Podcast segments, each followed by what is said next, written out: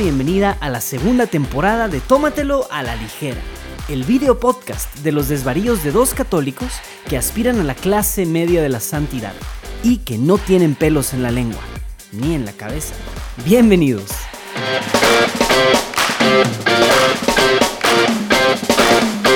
Amigos de Tómatelo a la ligera. Bienvenidos, estamos de fiesta. Necesito fanfarrias, aplausos, fuegos artificiales. Episodio 1 de la segunda temporada. José Manuel Yurquidi, venga, te estoy muriendo de Me decir estoy, algo. me, estoy, me estoy mordiendo la lengua, más que, más que muriendo de decir algo, de, me estoy aguantando la, la risa, porque justo antes de que empezara, creo, el podcast, espero que no salga eso, pues bueno, estabas como que muy injundioso por empezar. Venga. Oye, primer episodio, segunda temporada de Tómatelo a la ligera. ¿Quién, Lo logramos, lo logramos. ¿Quién, lo iba a decir? A- amigos, recordarán, remítanse a los, al último episodio de la temporada pasada y decíamos, bueno, no sabemos. De hecho, ¿te acuerdas el episodio que grabamos en, ahí en, las oficinas de Juan Diego Network en, en Monterrey? Justamente decíamos, bueno, a lo mejor este va a ser el último, no sabemos. eh, No sabemos co- Y cómo no, va a estar la no era, interacción. no era estrategia de marketing, ¿eh? no, era no, no. en serio, oigan. Escuchen, serio, neta, sí. tú que estás escuchando esto, neta, sí, cuando, cuando fui por Rafa al aeropuerto y luego la primera comida, las primeras cheves ya en persona, no sabíamos por dónde se iba a ir esto, ¿eh? Sí, no teníamos idea. Y, y bueno, y unos, unos meses después, una temporada después, más kilómetros de distancia todavía, aquí estamos. Bueno, no sé, ¿será los mismos kilómetros de. Guadalajara a Monterrey que de Monterrey a San Luis? No, debe ser un poco más, ¿no? Acá. Yo creo que un poco más, pero, pero ya me quedó, ya me quedó la duda. Un poco más. Bueno, pues, amigos, Oye, bienvenidos. y eso, a ver, los que ¿Qué? no saben de qué, de qué estás hablando, tienen que escuchar el ahora trailer o teaser Sí. o piloto de la segunda temporada que sale medio arriba para que entiendan un poquito dónde que entiendan el qué, contexto, ¿no? etcétera. Pero bueno, para si alguien no lo sabe, yo, amigos, soy Rafa Piña, los saludo desde St. Louis, Missouri, donde me encuentro haciendo una maestría en teología. Y mi queridísimo José Manuel de Urquidi nos saluda desde San Pedro Garza García, Nuevo León, México. En el mero centro de San Pedro, estoy aquí a una, una, una cuadra de la, Literal. de la Oye, sí, Plaza Juárez. literalmente en el mero centro. Oye, ¿cómo estás? ¿Cómo estás Oye, hablando de, estar en el centro? Tu Facebook siempre ya, ya dice también que estás en Guadalajara y en St. Louis, Missouri. Nos quedamos todos con la duda la vez pasada. Mi Facebook ya está actualizado, igual que mi Twitter. Creo, creo que Tu mi Twitter fue Instagram, el que dijiste. Instagram no sé si te permite poner dónde estás o algo así, pero ya mi Facebook ya lo dice. Ya actualicé también todas mis apps de dating. Ya todas dicen que estoy en St. Louis, Missouri. Oye, a ver, platícanos, ¿qué apps de dating estás usando ahorita? Este, ¿Catholic estoy- Match? ¿Todavía existe Catholic Match? Match? te- tengo un perfil en Catholic Match que no uso porque dejé de pagar la suscripción hace como un año, pero me siguen llegando mensajes de que fulanita vio tu perfil, no sé qué. Y no, O nada más, no pero, no te sale la foto para que pagues, es el gancho. No, la foto sí te sale. Lo que no puedes hacer es contactar a la persona. No le puedes mandar mensajes si no pagas. Pero- O sea, ya que ves una, ya ves, ya que ves de que "Ih, puede valer la pena, ahí sí ya te vas a animar a pagarlo, güey. Y a ver si me motivo a pagar. Pero Esa es la estrategia, ¿no? es la única, es la única app que he utilizado de dating y, y ya. Bueno, no es cierto. Alguna vez hace mucho utilicé Tinder, Ajá, qué bueno que pero como dos La, semanas. la, la de- la de Monsignor Pearl no, ¿verdad? No, esa, esa la tenías tú en tu teléfono, ¿no? Cuando fuimos a Monterrey te vi ahí un... Oye, Imagínate. ¿cómo estás? ¿Cómo estás? ¿Cómo está, cómo está Juan Diego Network? ¿Cómo está San Bien. Pedro Garza García, la Regre- familia? regre- regresando de, de Dallas, de estar allá con, con emprendedores católicos de todo Estados Unidos en una especie de retiro, eh, convivencia de planeación estratégica el próximo año, etcétera, comunidad de emprendedores católicos y demás. Y bien, muy emocionado con todas las cosas, con todo lo que tengo atrasado junto y demás. y, y bueno, pues dándole, dándole, dándole, porque vienen cosas neta, ya mero, cosas, bueno, ya están saliendo cosas padrísimas. Gracias a Dios. Oye, tú siempre, siempre, siempre que hablo contigo, debo, debo decirlo aquí al aire, algo que me, algo que te admiro mucho es que siempre que hablamos, siempre, además de toda la chamba cotidiana de Juan Diego Network, siempre traes proyectos nuevos en mente. Y, de y, de alguna manera te las ingenias o te las arreglas para ir sacando nuevos proyectos de tanto en tanto, ¿no? Eh, entonces, realmente es algo admirable. ¿eh? Creo que es un tipo que, que, tiene mucha inquietud ahí, no se está quieto, un espíritu emprendedor muy notable. Es, es, de esas cosas que dicen, puede ser la mayor fortaleza y también la mayor debilidad. sí, sí. Que la mugre mente, el cerebro no se pare y ando viendo que idear. Lo bueno es que, por ejemplo, cuando andaba en mis otros negocios y cosas así de, pues, del mundo, pues andaba ideando cosas pues fuera de, de, lo que estaba haciendo, que era un desenfoque. Y como Juan Diego Network es una cosa, como tú sabes, tan extraña, tan extensa, que podemos hacer cosas tan diferentes para diferentes segmentos, nichos, y poder realmente pues atraerlos para para hacia con el corazón de, pues, de la iglesia, con Jesús y demás, puedo andar ideando diferentes cosas que van dentro de Juan Diego Network. Entonces, eso está, eso está cool. Y sí, vienen cosas bien muy padres, neta. Oye, y nada más me, quedó la duda acá, pero te pasaste lanza. O sea, son 2.000 kilómetros de Monterrey a St. Louis, Missouri. ¿Y a Guadalajara? Entonces, no, pues no. O sea, según, a la Ciudad de México, según yo, son como 800. A Guadalajara han de ser unos 800 también. Sí, porque es como un triángulo, ¿no? Según yo, sí. Dos mil eh, kilómetros. Ay, ok, sí, es un montón. Sí, no manches. Según yo, dos mil kilómetros hay entre Tijuana y Cancún. Alguna vez me di Tijuana y Cancún en Google, no me acuerdo. Ah, tanto así. Pues mira, son 791 de, de, de Monterrey a Guadalajara. Sí, bueno, poquito más del, poquito más del doble. Oye, ahorita que dijiste puede ser la, la mayor fortaleza y también la mayor debilidad. Me hiciste acordarme cuando hace algunos meses estaba escribiendo uno de los ensayos para la admisión a la maestría.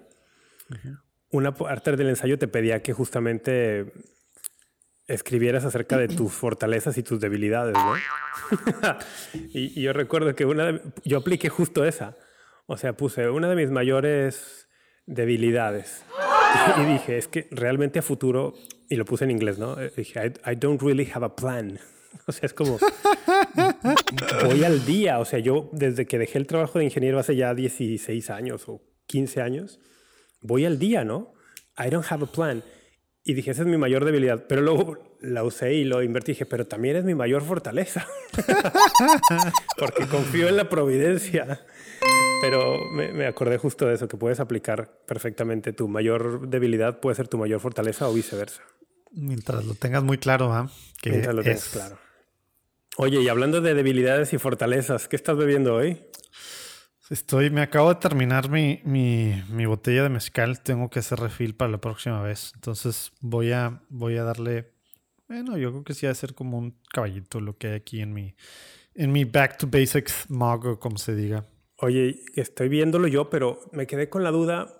Los, amigos que siguen Tómate la Ligera, ¿van a poder ver este episodio en algún lado o, ahorita solamente es audio? No, y el pasado también, porque ya, ya vimos ahí varias gente escribiendo y demás. Sí, uh, si tú estás viendo esto el día en que sale, Tómatelo Ligera, o sea, los jueves, abajo, bueno, cuando quiera que estés viendo esto, en los show notes va a salir el link a verlo en YouTube o sea, si alguien lo está escuchando, va a poder darle el link para encontrar el canal de YouTube. Ok. Sí, y ahí pues ya se suscriben al canal de Juan Diego Network, que tiene el playlist de Tómatelo a ligera, y ahí, estás viendo esto. Ok. Y tú que estás viendo esto, si te aburres de la cara de Rafa y mi cara, no te preocupes. Escucha en Spotify, en Apple Podcast. Puedes ahorrarte, puedes ahorrarte estas caras. Sí, sí, podrían. Pero entonces estás bebiendo mezcal, muy bien. ¿Tú? Yo voy a beber otra vez tequila blanco, tequila carrera. ¡Wow! Ah, nice. Saludos amigos de tequila carrera, pero voy a hacer una, voy a hacer un cóctel. Hacer una mezcla. Ah, ¿Vas a inventar otra cosa? Pues no, no, no, es original porque voy a usar una bebida ya preparada, pero es que no se me antojó. Se me antojó más bien probarlo con esto. ¿Qué es? A ver, no lo vi. Es una cosa que me encontré. Bueno, no lo vimos, mejor dicho, los que estamos viendo. Mira. Ah, ¿Qué dice? Calypso. Southern Peach Lemonade. Southern Peach Lemonade. O sea, tiene, ¿qué tiene? Se me antojó el color para mezclarlo con tequila, porque voy a imaginarme que estoy tomando un tequila sunrise. Ok. Mira, voy a lo, lo, importante es la mente. Oye, ¿no tienes hielos o qué? Sí tengo hielos, pero no se me ocurrió agarrar. Está, estaba en el, en el refrigerador la Como bebida. que el tequila calipso. con jugo, el tiempo, no sé. No, el jugo está helado. Wow. El jugo está helado. Entonces, ya dado que se llama calipso y estoy bebiendo un tequila carrera, pues vamos a llamar esto un carrera calipso. Wow. Salud. Wow. Vamos a brindar, vamos a brindar. tus nombres sí se nota que, que le has metido mucha cabeza. Salud. El mezcal. No está mal. Pues, es- pues sí. Pero no le, fal- no le faltan hielos. Neta. Es- está helada la, la bebida. Sí, sí faltan hielos, pero ni modo de dejarte aquí solo y ir por hielos. Que estoy a dos pasos, ¿verdad? De mi refrigerador, pero... Sí, de que es que en la mansión en la que vives, De hecho, te tardarías hace- media hora en regresar. Hace 30 segundos apenas se apagó el motor del refrigerador. Supongo que amigos lo estaban escuchando. Este es el departamento en el que vivo. Es mini. Pero bueno, oye, vamos a... Que, que, por cierto, se medio arregla el eco, tú que estás escuchando esto, pero tampoco se puede hacer magia sin que se distorsione mucho la voz de Rafa. Pero pronto esperemos ya esté equipado su depa como cuasi estudio, ca- casa, estudio en los varios niveles, digo, en los varios significados de la palabra estudio, para que pueda grabar sin mucho eco, Rafa. Pronto, ya mero, Soon, soon. ya mero te soon. llegarán las cosas. Oye, ah, sí, sigo esperando, por cierto, pero vamos a darle. ¿Qué Dale. traemos para el día de hoy? ¿Qué traes? Bueno, mira, tres cosas. A ver si, a ver si las logramos las tres. La primera, una noticia muy breve, simplemente decir que esto A ver, a ver, nada más hay que tener cuidado con eso, ¿eh? Porque otras veces que hemos dicho súper breve noticia, Ah, ya sé, pero no. No, en realidad, todo lo en realidad, contrario. por lo menos la número uno, que es esta, la primera noticia, creo que sí es nada más comentar unos cuantos minutos. Y se trata de que acaba de darse a conocer hace unos días un mensaje que el Papa Francisco hizo llegar al pueblo de México por medio de el señor arzobispo de Monterrey, precisamente. la- le mandó una carta, ¿va?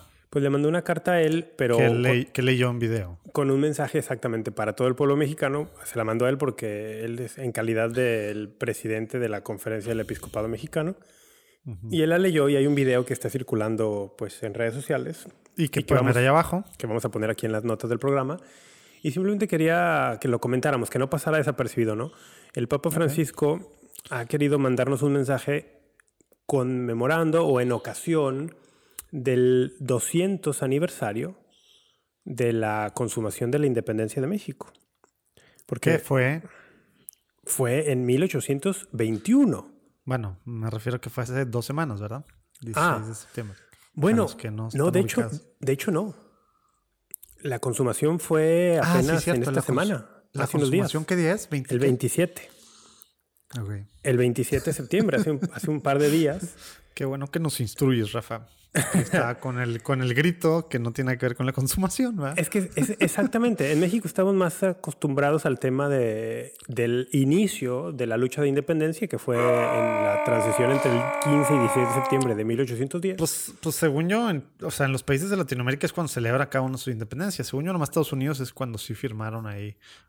Bueno, no, es cuando firmaron también la declaración de independencia, ni siquiera es cuando ya ganaron. ya. Bueno, Según yo es lo normal, ¿no?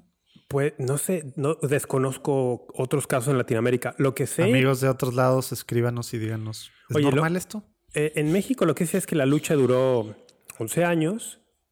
La fecha oficial de consumación es el ¿Te 27. tardaste, en, te tardaste en hacer la suma, güey? No, e- era una pausa dramática.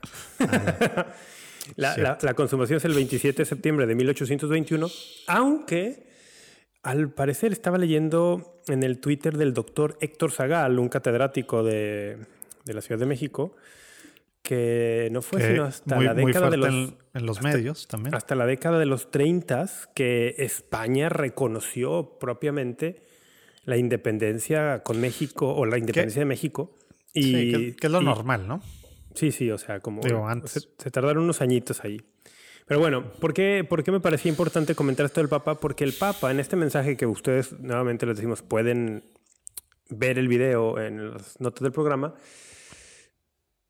hace algo que otros papas han hecho anteriormente, que dice, a ver, reconocemos Errores tanto personales como institucionales en los cuales la iglesia pudo haber estado involucrada en esos complejísimos procesos del surgimiento de estas nuevas naciones en, el continente americano. Mm, y da un mensaje bien interesante, dice, pero más que quedarnos estancados en el pasado y, y mantener las heridas abiertas, dice, tratemos de mirar con esperanza al futuro y ver cómo podemos juntos construir un mejor futuro. ¡Wow! Y me parece un mensaje muy, muy apropiado, muy adecuado, porque de pronto sí hay tendencias, al menos eso, eso identifico yo, a querer estar perpetuamente manteniendo las heridas del pasado abiertas. Mm. A, a, nivel países, a nivel comunidades. Y no pocas veces esto viene con cierta carga ideológica y con, obviamente, intereses, ¿no? Intereses particulares. Oye, pero también el otro puesto, que él, que él tampoco lo hace, ¿no? ¿Qué? ¿Cuál sería el otro? De que pues todo fue bueno, España simplemente hizo demasiadas cosas buenas y vino a hacerle un bien a, los pueblos oprimidos por los aztecas y al parte trajo la fe, entonces no hay nada que andar diciendo de, malo, ¿verdad? O sea, no agarra ni un extremo ni el otro, ¿ah? Sí, e, efectivamente, y qué bueno que lo dices, ¿eh? porque también es una, también es una tendencia en algunos grupos. Como. Pues, no viste ahora, ahora llegando eh, martes de esta semana a la, no sé cuál sea el nombre, creo que es alcaldesa o no sé, o concejal o no sé cómo se diga, de Madrid, llegando a Nueva York. No, no he visto las noticias. sobre tal cual, las cuenta, pues le echa al Papa. Y sé cómo es posible que el Papa, o sea, es esta ultraderecha extraña de que ahorita existe, ¿no? en, en España bueno, Vox. Todo el, mundo. Es exacto. Eh, aunque según yo ya no era Vox, ¿no? Según yo era Pepe, ah. ella. Pero, pero pues al final ahí están medio que medio, ¿no? Pero le echa en el sentido de que cómo es posible que esté pidiendo perdón y tal y diciendo que esto y lo otro. Nosotros llevamos, hasta dice, llevamos el catolicismo y, y esta extrema que te digo del otro lado, que, que fuimos a ayudar a liberar al pueblo, a este, este sentido colonialista que estaba muy marcado sobre todo en Inglaterra, ¿no? Fuimos a, dar la luz a los pueblos y este todo así, que ya está superado, ¿verdad? Pero era un tema muy cristiano, o sea, cristiano protestante, pero también católico, estaba medio, bueno, se tergiversó en, en, algunos sentidos, ¿no? Y ella como que le echó con todo el Papa, no, no le gustó eso que dijo. Es que, es que realmente es un tema como, la mayoría que tú te quieres echar en un minuto, ¿verdad? Pero sí, pues no, pero que son, son temas donde la realidad es mucho más compleja que un par de líneas, un par de ideas. Y, qué bueno que has matizado, o sea, en, en este proceso del encuentro de España con, con, este continente y la formación de estas nuevas naciones, ah, hubo luces y sombras no son solamente luces ni tampoco son únicamente sombras. Son luces y sombras. Y la mayoría de nosotros, voy a decir en México, somos mestizos. Y eso significa que nuestros antepasados... Brown Power. Eso significa que nuestros antepasados eran nativos de estas tierras y también españoles. o sea, es como ¿No te has hecho el, el, examen 23andMe? El ADN. ¿Cómo se llama esa compañía? Hay una compañía que los hace, ¿no? Sí, hay varios, pero 23andMe eh, no, no. ¿Tú sí? ¿Tú te lo hiciste? No. Tengo, tengo algo de curiosidad. O sea, hay una, una, una sobrina se lo hizo hace no mucho, pero del lado de, del lado de la familia de mi esposa. Y como que salen ahí cosas extrañas y de hecho estaban platicando tangente típica. Sí, Estaban típica tangente de tomate la ligera. Estaban platicando, imagínate, que así encontró dos cosas. Uno, una, una, una, así como que aparentemente sábado, sábado que nos juntamos con la familia de mi esposa a, comer, eh, pues suegros, todo, cuñados, etcétera. Una que literal se dio cuenta la, tipo la que se lo dijo, que tiene un hermano en Estados Unidos. Que el papá ni siquiera sabía. El papá se había ido a estudiar, se había estudiar en carrera y ni siquiera sabía qué rollo. Hermano. Espera, espera, tómatelo a ligera, se está convirtiendo en ventaneando o algo así. no voy a decir el nombre, señor Juan. No, no pero, es cierto. pero no ¿cómo, sé, ni no sé cómo es eso? O sea, el, el- el test te regresa. Oye, por cierto, ¿tienes alguien que tiene tu misma, muy similar tu ADN en tal lugar? What? Sí, sí, sí, tal Ay. cual. Y, y te pone así el porcentaje de check que, y el porcentaje de probabilidad de que no sea tal. Y Oye, luego yo no, check, yo no sé check- si yo quisiera saber eso, ¿eh? Checked out. ¿De qué tienes miedo? Oye, no, y, y la, y la parte de otro que, que estuvo, y que aparentemente este era aún más cercano, que, pero también igual historias de acá, ¿no? De gente, pues de gente de por acá. Que, que el, el papá, ah, pues, pues, tipo, pues, se- como que embarazó a la novia, no sé qué rollo, así. Ya, pues, papá, todo se encarnó, se encargó de ella, tal, tal, tal, tal. La hija se hace, pon tú, después de los 30 y cacho, se hace el este. Resulta que no era el papá biológico. What the? Ah, no inventes. O sea, se encargó ella y obviamente en un bond, o sea, Oye, y el papá. Claro que es su hija en millones de sentidos. Sí, ¿verdad? sí, oye, pero, Pero- pero- la historia. ¿Y él sabía Pero eso? biológica no. No, no, no, porque ¿Él no antes, o sea, sabía? nunca hizo la prueba de ADN así, pues le creyó a la novia. ¿verdad? No, pero a veces, a veces puedes tú saber. O sea, yo conozco muchos casos de que la mujer está embarazada. Ah, no, y- de que y- lo hizo y- y se- sabiendo. Y se, casa con otro hombre y este otro hombre sabe que ella está embarazada y que el, bebé no es suyo y, No, lo aceptan. Y, O sea, acá entiendo que ni siquiera se casaron, simplemente se encargó de la, de la hija, porque, pues, es- porque se supone que era de él. ya. Pero bueno, eh, tangente chisme. ya, regresa. Regresamos.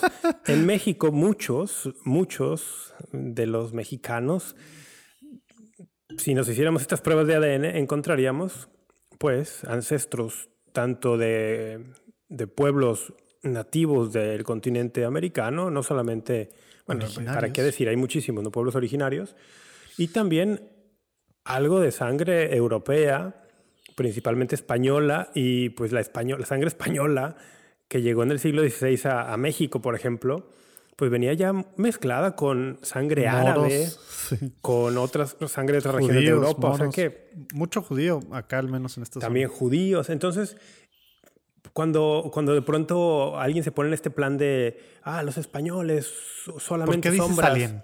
solamente ¿A quién te- oscuridad. No, no ¿A es que realmente no es, no es que no estoy pensando en nadie en concreto. ¿eh? Tú sabes que Ah, no, tendría ningún problema en decir nombres. Nu- Nunca he tenido problemas en decir nombres, pero no, ahorita no pienso en nadie en concreto. No, cuando alguien dice, ah, Perdón por las pedradas, señor presidente, pero no, no eran para ti. Ah, fíjate que no, no lo estaba pensando en él, pero bueno, saludos. cuando, cuando dicen, eh, es que mis antepasados o nos hicieron tal, dices, a ver, tus antepasados fueron indígenas y fueron europeos y por lo tanto tus antepasados fueron violentados y violentadores, o sea, es como eh, ambos lados de tu familia los- es- están involucrados en, esta, en este conflicto. No, y, y aparte, o sea, todo es, por eso a mí, eh, en temas actuales, y aquí lo platicamos mucho, pero sobre todo en temas históricos, el contexto es todo, ¿verdad? Sí. O sea, o sea, la realidad, no podemos juzgar al mundo de hace 500 años, ¿verdad? Por la realidad de ahora, ¿verdad? Sí, y se- En todo lo que eso significa social, culturalmente, ¿verdad? Eso sería un anacronismo. Exactamente. Y es algo que Ok. se hace mucho, sobre todo en cuestiones relacionadas pues, a estos temas y, y a, y a la iglesia, ¿verdad? Pero neta me dan ganas de entrarle más al rollo, pero, Pero no, traía- ya. traías dos temas más. Síguele. Simplemente esto era para invitarlos a que vean el, el mensaje que el Papa mandó y que reflexionen estos temas. Siguiente, siguiente noticia que queremos comentar el día de hoy. Esta me gusta mucho también. El, salió una nota recientemente, no es de hace dos días, pero reciente, está reciente esto, donde el Papa Francisco, en un encuentro con jesuitas en en Eslovaquia. Eslovaquia, en uno de sus recientes viajes apostólicos, hizo unos comentarios bien interesantes. Ahora, a, a ver, antes de ir a los comentarios como tal, el Papa ha tenido la costumbre en su O sea, pontificado tú quieres que se arme, quieres que se arme. que se arme. Pero antes de, déjame solamente dar un contexto. El Papa ha tenido la costumbre en su pontificado que al país al que va suele, no, no ha sido siempre el caso, pero muchas veces ha sido el caso, suele reunirse con algunos representantes de la comunidad jesuita en ese país. Oye, que tú, yo, yo, digo, leí leí eso al momento de ver las notas, pero yo no sabía antes de leer estas notas. ¿Tú sabías antes de leer estas notas que eso hacía? Sí, sí, sí, porque en, en este tipo de reuniones han salido notas muy interesantes como esta. antes. Sí, sí. Como que Sí, filtra- filtran los jesuitas. No, no, no que filtren. no, casi siempre se dan a conocer los, los comentarios y tal, sí, pero, estuvo raro el timing, ¿no? ¿por qué? O sea, pues, ¿por qué saldría dos semanas después? Ah, pero ¿tú crees que lo hicieron, los- lo hicieron esperar la nota para hacerla No. coincidir con algo? A lo que voy es que, pues, si fuera lo que tú di- dijiste hace unas frases, ¿verdad? Ujú. De que, pues, es algo normal, pues, como que es algo que sale al día o al día siguiente, ¿no? No es algo que sale dos semanas, tal cual, casi Bueno, como una especie de transcript. Realmente raro, digo, no sé. En, en, en año, en, en este tiempo en el que dos semanas son como mil años luz. Sí, aunque eso salió en Estados Unidos dos semanas después, no sé si, porque la nota que yo leí de Estados Unidos se basaba en la edición de la Civiltà Católica y no sé con qué frecuencia salga la Civiltà Católica en Italia. A lo mejor no es una cosa de, de diario o de línea en tiempo real, a lo mejor es cada 15 días, no lo sé. Pues es una opción. Pero bueno, el Papa se reunió con los jesuitas en Eslovaquia. Uno de ellos le preguntó, así, tal cual, ¿cómo está usted? How are you? Dice la edición en inglés que estamos leyendo. Y el Papa dice, bueno, bien, bien, bien, bien. Luego sigue la conversación. Oiga, ¿cómo le hace sentir que algunos lo idealizan, pero otros lo ven como heterodoxo? ¿La estás viendo ahí o qué? Sí, lo estoy leyendo. ¿No lo quieres poner para los que están en video que lo vean? ¿Puedes Ah. compartir o no? Es que la tengo en mi celular, pero Ah, ok. Bueno, no, dale, dale, sigue. ¿Cómo comparto pantalla aquí? Los que nos están viendo video y también en audio, ya, perdonen, estamos apenas agarrándole este rollo. ya, ah, eventualmente compartiremos pantalla aquí, pero si no, vamos a hacer un, vamos a poner en las notas del programa esta, esta noticia. Entonces le pregunta, ¿cómo lidia usted con esto de que algunos lo idealizan, algunos lo consideran heterodoxo? Eh, ¿Cómo lidia con los que lo ven con sospecha? Y aquí viene la respuesta. Voy a tratar de traducir, estoy leyendo una nota en inglés, voy a tratar de traducir el español así rápido. Dice, el Papa dijo, existe, por ejemplo, un gran, gran en cuanto a tamaño, canal católico de televisión que no tiene ninguna duda o no duda en continuamente estar hablando mal del Papa. Yo personalmente merezco los ataques y los insultos porque soy un pecador, pero la iglesia no los merece. Estos ataques a la iglesia son la obra del diablo, del demonio. Esto se lo he dicho ¿Qué onda que te hiciste, hiciste voz Eh, así dramática? Eh, esto se lo he dicho a alguno de ellos, como dando a entender a algunos de los miembros de este canal, ¿no? Ahora, no dijo qué canal era, pero dijo, en inglés dice Large Catholic Television Channel. Y al final dice, esto se lo he dicho a alguno de ellos. Entonces los reporteros empiezan a decir, a ver, ¿a, quién se está refiriendo, no? ¿A quién se está refiriendo? Bueno, el medio que estamos citando, que es American Magazine, que es la revista jesuita de los jesuitas aquí en Estados Unidos, dice que preguntaron a tres oficiales vaticanos distintos y dijeron, el Papa en el vuelo de regreso, no más bien en el vuelo de Roma a Bagdad en su viaje a Irak en marzo, dice que iba saludando a los distintos periodistas en el vuelo. Esto, amigos, para los que no saben, es común. En el vuelo, en el viaje, en el avión en el que viaja el Papa, los viajes apostólicos van periodistas en el mismo avión. Y el Papa suele saludarlos a veces o darles unas palabras al, al inicio del viaje o al final o de regreso del viaje. De hecho, el regreso del viaje se ha hecho una costumbre que haga una especie de conferencia de prensa. Bueno, dicen que en el viaje de Roma, que- dicen que en el viaje de Roma a Bagdad, cuando iba saludándolos, al llegar a los reporteros de EWTN, al reportero y al camarógrafo de EWTN, que es este, esta red gigantesca de no solo televisión, es un conglomerado de medios, televisión, radio, periódico, internet, agencias de noticias. Dice que cuando llegó con ellos, eh, uno de ellos le dijo al Papa, estamos orando por usted. Y el Papa respondió, quizá la Madre Angélica, que es la fundadora de, de WTN, dice, desde el cielo está rezando por mí. Dice, pero y dice que refiriéndose a ellos les dijo, ustedes deberían dejar de estar hablando mal de mí. ¿Qué dijo? ¿Pero qué dijo? A ver, ¿a ti qué te gustan así decir frases con emoción? ¿Cómo lo dijo en, en, italiano?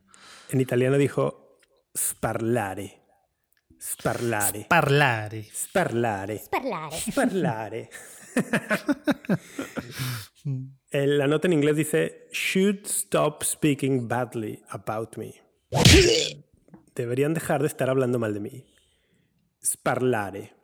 Sparlare. Ah, esto lo afirma American Magazine y que se lo han confirmado tres oficiales vaticanos que sucedió durante este vuelo. Ahora, en una de esas, los reporteros de WTN que iban en ese vuelo salen y lo desmienten, ¿verdad? Dicen, no, eso nunca nos dijo, qué sé yo. Pues sí, porque, porque digo, al final no, digo, no sabemos a ver qué pasa, pero American Magazine pues es jesuita, ¿verdad? Sí. Sí, es jesuita, tiene sus issues ideológicos también. Aunque según ellos no tanto. Está, está bien interesante que ellos piensan que son de, de centro. A ver. Common, Commonwealth es la, es, la, es la liberal y de izquierda, que son dos cosas diferentes. Oye, pero no te. a mí siempre me, me parece muy interesante que todos los medios que conozco católicos, bueno, y no católicos. Todos dicen que son de centro. no, no, no. Todos los medios dicen Ah. que no tienen sesgo ideológico. Ah, claro. Todos dicen que no tienen Oye, sesgo pero- ideológico. Estaba, estaba eh, martes en la mañana de esta semana. me, me había suscrito una cosa, entonces, bueno, amanecí temprano a, a ver una. no sé cómo se llame, pero una cosa que estaba ahí en la, en la Santa Croce, en la Universidad de la Santa Croce, en, en, pues allá en Roma, ¿verdad? Que es una Roma, universidad sí. pontificia. Y estaba el, el director, editor en jefe, como se diga, de Crux.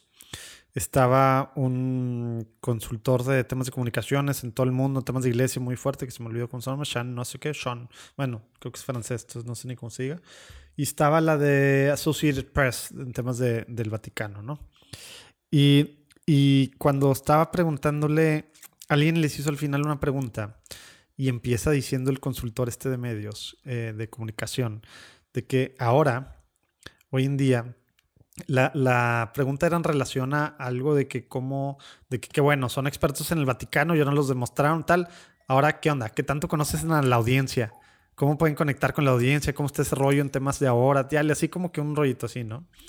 Y, y empieza su respuesta el consultor este, que luego fue muy diferente de la del, de la Crux y me gustó mucho y de hecho, eh, pues mandé un tweet ahí con algo así, con algo de lo que dijo. Eh, este, el Sean no sé qué, dijo de que ahora, para tener credibilidad, tienes que tomar, el- un medio católico tiene que tomar partido. No Ujú. se puede, no se puede tratar de ser de centro como antes. Tienes credibilidad porque si no te atacan porque, porque qué anda que no le estás entrando al tema de la verdad o al tema de no sé qué o por Sí. qué no le estás. Entonces dice, tienes que tomar partido, ya sea para un lado o para el otro. Y como que él lo veía como algo malo, pero como que es la realidad actual, ¿no?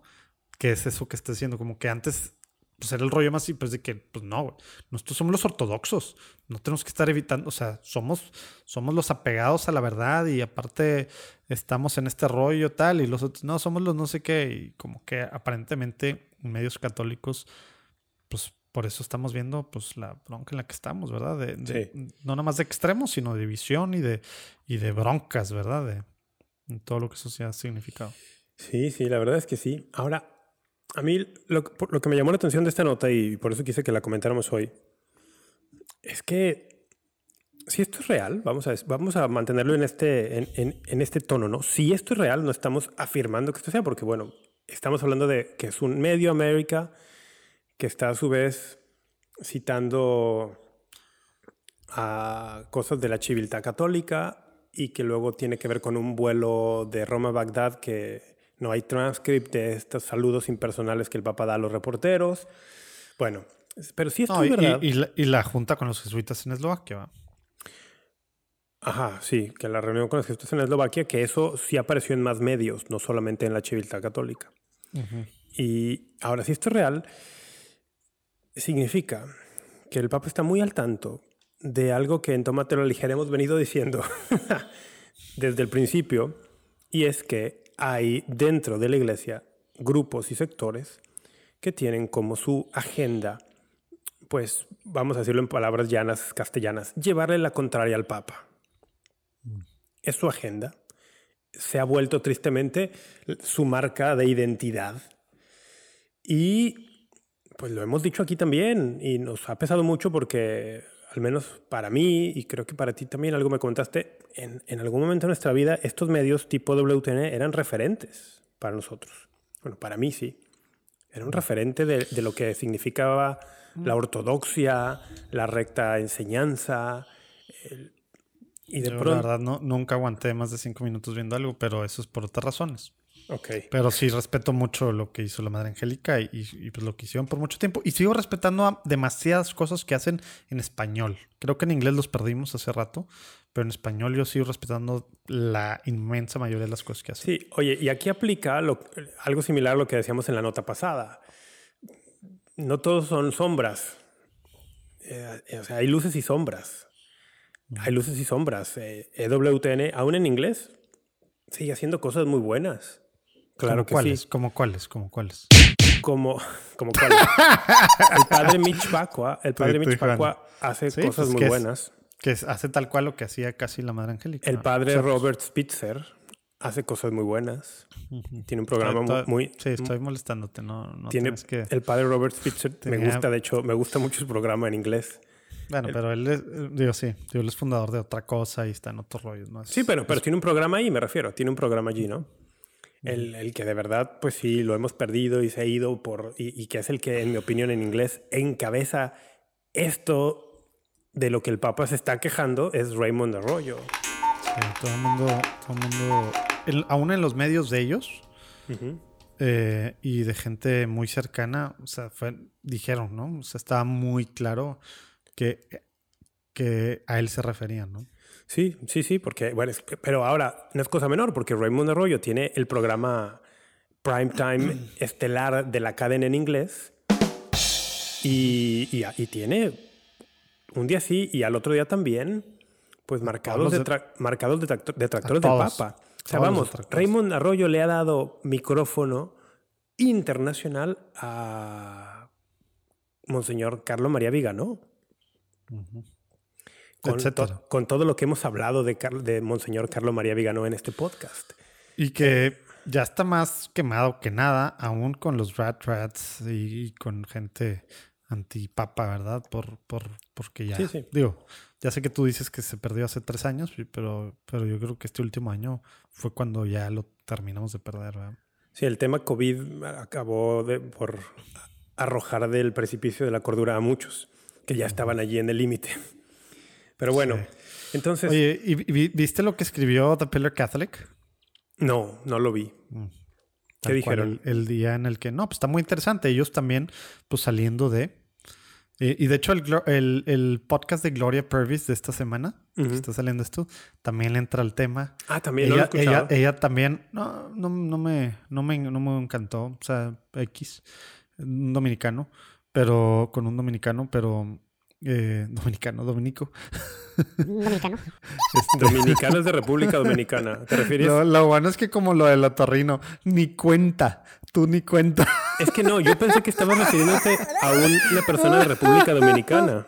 Estaba pensando en inglés. De que Dominican. pero, Dominican. oye, oye, Dominican eh, son mis profesores y mis compañeros aquí en el Aquinas Institute, pero bueno. Sí, no, no me, no me encantó, pero, pero ellos pues como, sí le entran directo a todo, a criticar muchas de las cosas que pues, de- pues, pasaron en WTN, lo cual va soltando un poquito de por qué se salieron JD Flynn y, y Ed Condon, ¿verdad? En su, ellos en su artículo o en su podcast mencionan algo de eso. Ellos, En según su- yo, nu- nunca han hablado de por qué salieron así. No, nunca. O sea, Pero- no, no, no dicen que esa fue la razón por la Pero que hacen salieron. como un hint. Hacen un Pero al para principio dicen, como nosotros estábamos y demás, es- según ellos es el primer, yo, todo como tú decías hace ratito, todas las noticias están editorializadas, por más que lo nieguen, ¿verdad? Mm. Todas tienen tinte de algo, de, de lo que Todos. sea, pero según ellos ese es su primer editorial.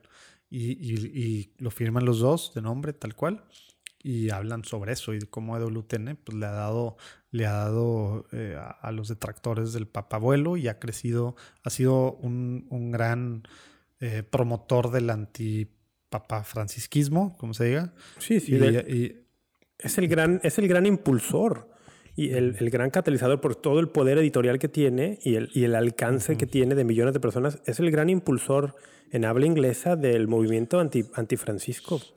Qué triste. ¿va? Hay, Qué que pedir mucho, hay que pedir mucho por ellos y, y más teniendo a esta, digo, esta madre. Y luego ves a, a ¿Más teniendo qué? madre Angélica. No, esta madre Angélica. o sea, esta madre.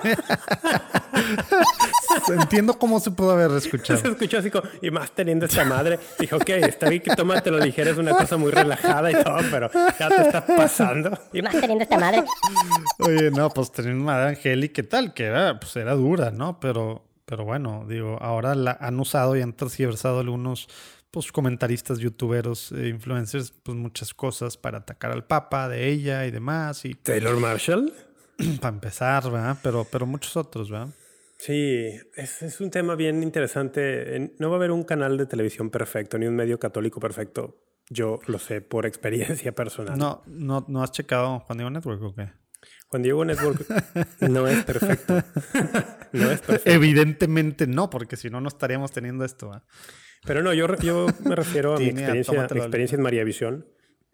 Los canales de televisión católico tienen el potencial de ser muchísimo bien. De hecho, hacen mucho bien. Pero en su fortaleza va su debilidad. Seguimos con el mismo tema. Pensé que ibas a, cu- a- a citar a, al, tío? hombre araña, al hombre araña. A- al tío, ¿cómo se llamaba el tío de Peter Parker? Ben, el tío Ben. Con un gran poder viene una gran responsabilidad, Peter. No, lo que iba a decir es que con los canales tienen una desventaja muy fuerte, los canales católicos, o una, o una debilidad o un riesgo potencial, mejor dicho, muy grande. Y es que muchas personas, lo que se diga en ese canal, lo van a tomar como si fuera doctrina oficial de la iglesia. Y, y esto yo lo sé porque yo lo, yo lo experimentaba en María Visión. Muchas personas decían, no, es que en María Sí, Visión dijeron. Hay gente que sigue teniendo altares para. Sí, espero que no de muerto, pero No, tipo. O sea, idolatran a muchos de los, sí, de sí, los sí, se preste mucho también a la- Obviamente estoy, al, culto estoy a la jugando personalidad. que no se da cuenta que era una broma. O sea, idolatran literal a, a Sí. Raymond Arroyo. Importa más que el magisterio, ¿verdad? Sí, sí, que sí. el- que- se ha convertido en un, iglesia, ¿verdad? en un magisterio paralelo en los medios de comunicación católicos. y, y más americanos, como lo hemos platicado, ¿verdad? Más Bueno, americanos, sí. gringos. Aunque, aunque en, en Latinoamérica hubo sus versiones, ¿eh? Recuérdate, acuérdate en Colombia, Mm. este señor Galat, Sí. que también tenía su red con bastante difusión.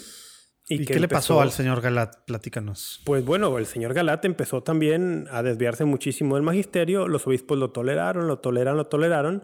Cuando llegó el pontificado del Papa Francisco, todavía redobló sus esfuerzos por desviarse del magisterio. Empezó a atacar muchísimo el magisterio del Papa Francisco ya en concreto. Se le hicieron exhortaciones, no las escuchó y terminó siendo excomulgado formalmente. Eso es lo que, a eso es, a- ese es el caminito. El tema es que si, si estamos hablando de Estados Unidos, estamos hablando de, de EWTN en Estados Unidos, ¿qué es lo que dice la gente que por qué no pasa eso? ¿Por qué ni siquiera una exhortación? No sé. tú- por- no sé, ¿Qué, tú- qué te imaginas? ¿Qué te imaginas?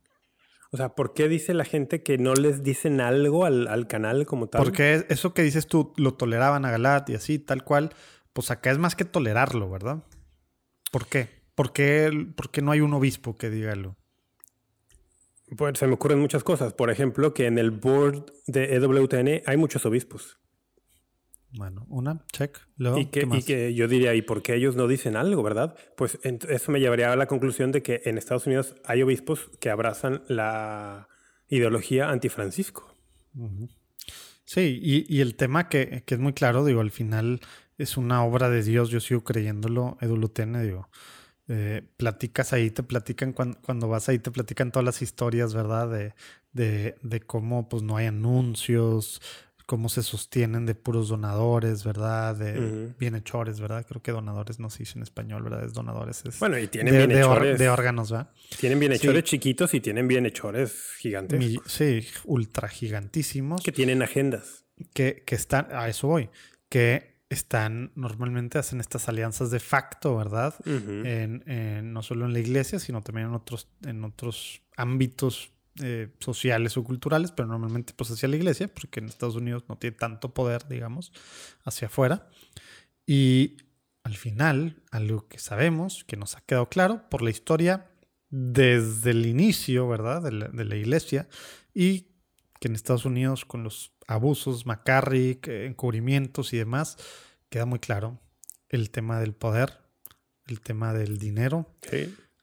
hace que más difícil tomar decisiones, ¿verdad? Y es un tema real. Sí, o sea, que, que no real. podemos tampoco juzgar en el sentido extremo, ¿verdad? De que son lo peor estos obispos que están ahí, que no les dice nada. Para empezar, no sabemos si, si lo han dicho en privado, ¿verdad? Como debería de empezar a ser. Eh, pero, pero también, por otro lado, la realidad del mundo, así es, ¿verdad? O sea, Sí. somos personas, ¿verdad?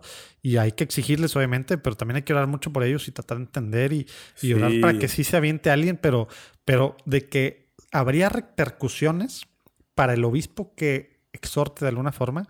¡Uf! Imagínate. No, bueno, es que mira, con, con el poder mediático que tiene una red como WTN, Imagínate. con el apoyo del pueblo que tiene. Porque este es, este es el tema.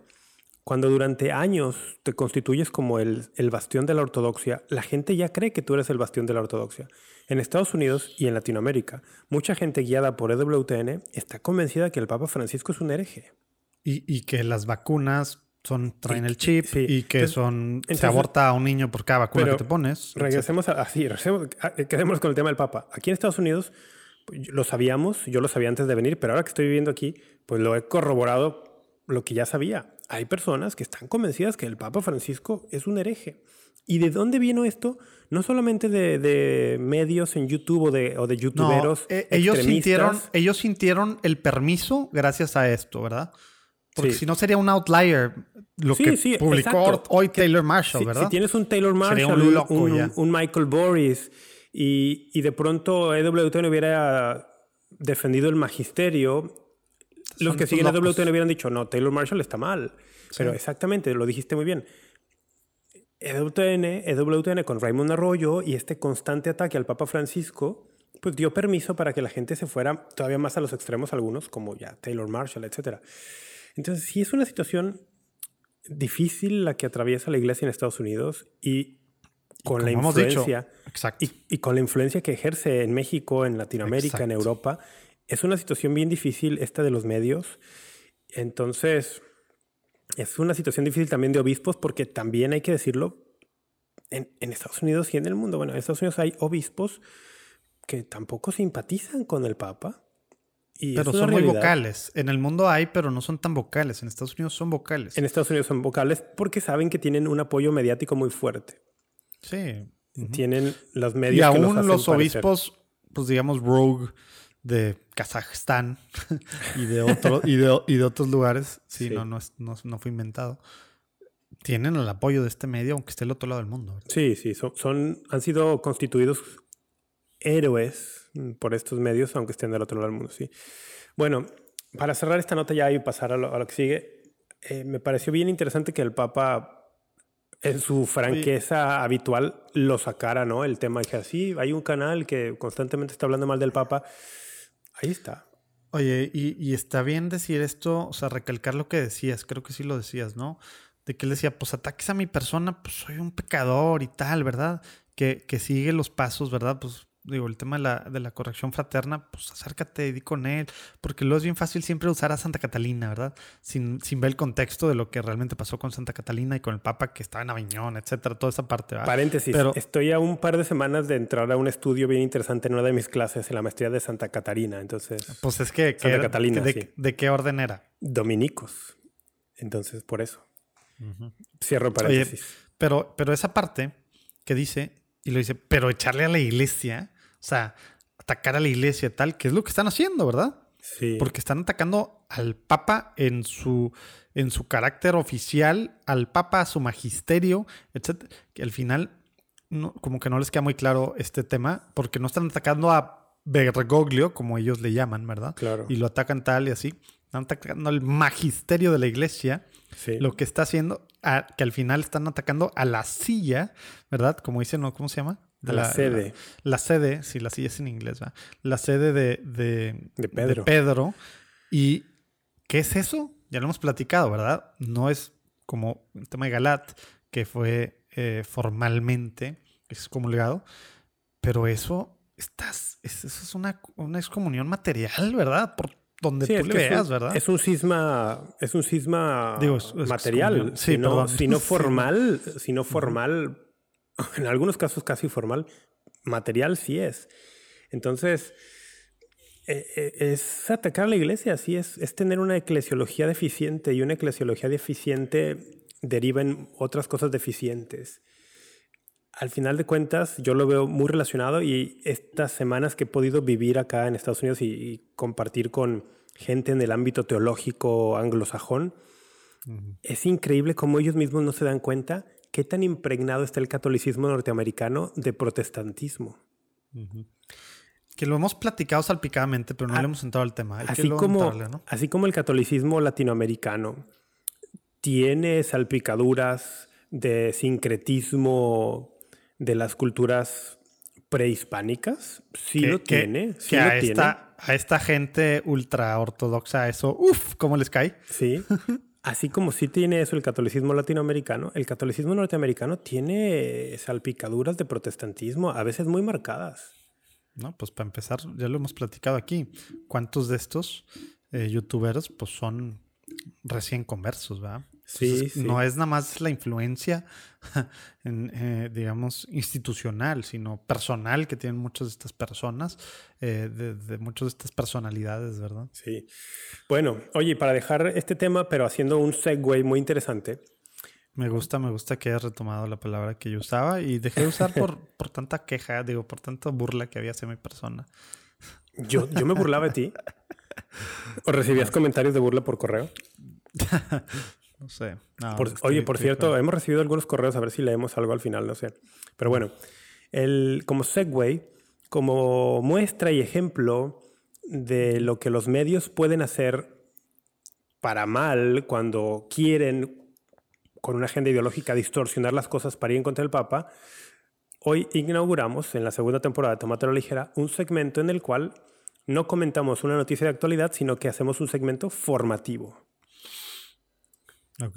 Y en este caso tiene que ver con una noticia, pero del pasado, y que nos dará pie a formarnos en algunos temas. Tiene que ver con el escándalo, porque fue un escándalo, de la Pachamama durante el sínodo de la Amazonía en octubre de 2019. Ya cumpliendo dos años casi. Casi dos años. Ahora, ¿por qué, ¿por qué decimos que está relacionado con lo anterior? Porque, en mi opinión, este escándalo es el escándalo que nunca tendría que haber ocurrido. Y me refiero no tendría que haber ocurrido no porque se haya hecho algo, en mi opinión, mal durante el sínodo, sino porque algo que no tenía esa connotación idolátrica que algunos medios, que algunos medios siguen repitiendo todavía, porque les representa beneficio para su agenda ideológica, algunos medios así lo hicieron parecer. ¿Tú te acuerdas? Eh, no sé si seguiste esto durante, durante el sínodo, o sea, en vivo, el tema de la Pachamama y tal, o fue algo más bien que te enteraste después. ¿Cómo? No, no sí. ¿Cuáles son tus memorias y tus recuerdos de esto? Sí, fue un tema, un tema fuerte en, varios sentidos, porque ya ves en el documento preparatorio que hubo, mucho ruido, ¿verdad? Del tema de, de, de, diáconos, bueno, sacerdotes casados y diaconisas, ¿no? Sobre todo hombres casados, hombres casados que pudieran ser ordenados al sacerdocio y mujeres diaconisas. Que los, los viri probati, ¿verdad? Y, y el tema de, las diaconisas, ¿no? Y eso ya era un rollo, ¿no? Y luego estaba, este tema de la... ¿Cómo se llama? La Renapamo, una cosa así que parece órgano mexicano. Que, que, como que cooptó muchas de las cosas y luego estaba inmiscuido todos estos rollos de, de, pues que hay al final, pues sí, de, poder que, tratan de mover a la iglesia para sus lados. Estaba esta parte regional de ahí que luego resulta que tenía mucho fondeo de la iglesia de Alemania y resulta que se hablaba más alemán en el sino de la, de la Amazonía, que no eran en, las Amazonas, sino era ya. Entonces, como que estaba todo lleno así de mil cosas así. y, que ah, y espérate. Y, que tú acabas de dar la versión editorial de los medios norteamericanos. Por eso es a lo que voy. O sea, todo esto le daba un saborcito así como Pero todo esto era la versión norteamericana de los alemanes y, No, y espérate, espérate, falta. Había muchos consultores e invitados a participar que eran completamente en contra de, muchos, todo esto es lo que estaba pasando según estos medios, ¿no? Eh, que estaban completamente en contra de, la iglesia. Había gente relacionada a George Soros, había gente relacionada a temas de agendas que van completamente contra, contra cosas en las que nosotros creemos, como, como, la vida, ¿verdad? Y, eh, desde la concepción, etcétera, etcétera, que iban a ser parte de. Y, todo esto estaba pasando en el así, en el antes de y en el comienzo de, ¿no? Entonces, era digamos que todos los ojos estaba haciendo con demasiada viendo minuciosamente lo que iba a pasar por este rollo que se fue creando esta historia desde el inicio, desde, el antes de, ¿no? Sí, exactamente. desde antes se, se, calentó mucho el ambiente con agendas ideológicas de uno y de otro lado. En buena medida, yo creo que los medios estadounidenses tipo WTN, tipo Catholic News Agency, pues le fueron calentando para desviar, y el Papa se ha quejado de eso en, su libro Soñemos Juntos, ¿eh? que por cierto recomiendo mucho también. Oye, todavía no está en español, ¿verdad? Sí, en, ah, versión, pues. en versión Kindle por lo menos sí. Ah, bueno. No sé, si en impreso, no sé si impreso ya esté, pero en Kindle sí. Yo lo busqué para, para regalarlo la vez pasada acá en la Vitiala y no, encontré, pero... yo tengo la versión Kindle, entonces no sé si en... No, bueno, sí, ¿en qué, se...? Bueno, pero Austin Ivory, pues, ¿en qué se escribió? En inglés, yo creo, ¿no? No, pienso que se escribió en español. ¿Austin Ivory en español? ¿Eh? Ah, sí. Espera, en, el, en la introducción del libro, en el prólogo, lo, lo menciona Austin Ivory, pero no me acuerdo qué dice. pero sí, aborda esa cuestión de en qué idioma fue escrito y cómo fue el intercambio con el Papa. Pues igual fue a dos idiomas, él en inglés y él en español. A lo mejor sí, en ¿eh? español. A ver si ahorita estaría, lo Estaría bien leerlo eh, así originalmente, ¿no? Sí. De que las partes de Austin Ivory en inglés y las partes del Papa en español. Es que no sé cómo fue, pero... Y no quiero ir a buscarlo porque ya tengo aquí separada la parte que quiero citar, entonces la, voy a perder.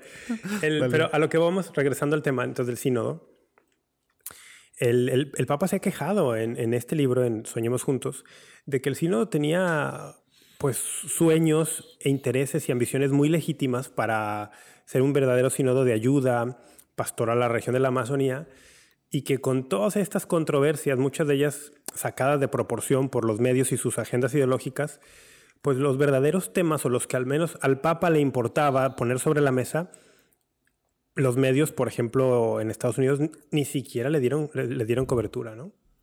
Entonces se quedaron ahí sin tratar.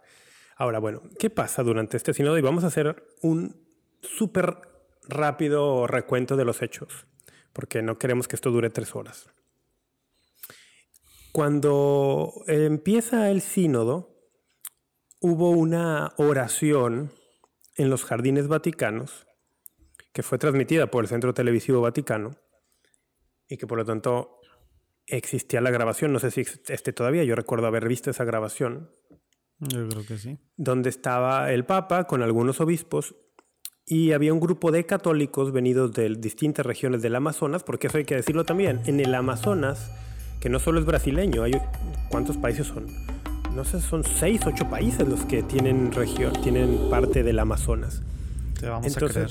No solo son muchos países, sino que dentro de toda esa región hay muchísimas comunidades distintas. Bueno, había un grupo representativo, digamos, de personas que venían del Amazonas, católicos, algunos religiosos, algunas religiosas, laicos, e hicieron una oración. En un momento de la oración eh, se pusieron en un círculo. Ah, pero estás hablando la de los jardines del, del Vaticano. Sí. ¿O estás hablando la de No, no, no estoy hablando la de los jardines vaticanos, que fue la que arrancó con toda esta controversia, que no tendría por qué haber sido controversia. Ahorita nos- Este- ya nos dijiste eso, ahora lo tienes que mostrar. Sí, ahora lo demuestro. Mi- ese es mi claim, ese es- esa es mi afirmación. Esta Y- controversia fue fabricada. Sorry, pero yo lo voy a hacer de abogado. Está bien. Esta es mi, mi afirmación es que esta controversia fue en gran medida fabricada por ciertos medios a los que les convino eso. Bueno, en un momento dado de la oración, están, en un están sentados en una especie de círculo, tienen muchos objetos allí en el centro de este círculo, muchos objetos, dentro de los cuales había un par de figuras de madera que representaban la silueta de mujeres embarazadas en posición como de rodillas o en cunclillas y se les veía el vientre embarazado y tenían rasgos claramente indígenas amazónicos. ¿Y por qué dices muchas? Muchas que Nomás había una, ¿no? dos, dos figuras de madera de mujer y muchos otros objetos. Había otro tipo de objetos Ah, representativos es que del que había muchas figuras de mujer. Ah, no, me refería a muchos objetos y Ya dos figuras de mujer. la del diablo.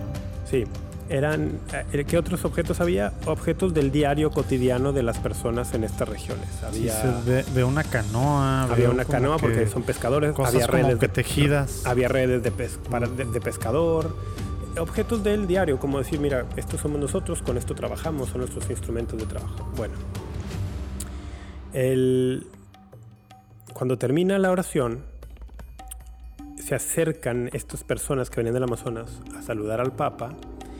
Y en ese video que, ojo, esto yo no lo leí, esto no me lo contaron, yo ese video lo vi y esto que voy a decir ahora yo lo escuché. Se alcanza a escuchar que una de las mujeres, llevando una de estas figuritas de madera, se la presenta al Papa y dice en una especie de portuñol, Nuestra Señora del Amazonas. Oye, ¿y eso lo tienes ese link? ¿De qué? ¿De ese video no? Porque así como que citar referencias sin citarlas. No, pero esto yo lo vi. Sí, por eso, pero quienes no te crean, Que ¿no lo pueden busquen. verlo? ¿Confirmarlo? Que lo busquen. No sé si está el video todavía. Es que hubo tanta controversia que no me extrañaría que el video haya sido borrado. O sea, no me extrañaría. ¿Tú crees? Pero bueno. Nuestra Señora del Amazonas en una especie de portuñol. Que es cuando le, cuando se, cuando lo ben- la bendice. No recuerdo que el Papa bendiga. ¿Que bendice a la persona o a la figura? A la figura. No recuerdo que haya bendecido el Papa la figura. Sí, sí la, sí la bendijo. Puede ser que me equivoque, yo no lo recuerdo. Yo lo que me. A mí, es que a mí lo que me impactó fue. Dice Lifeside News que sí, y yo le creo a Lifeside News. Ay, ¿por qué, por qué está citando eso? Bueno, anyway.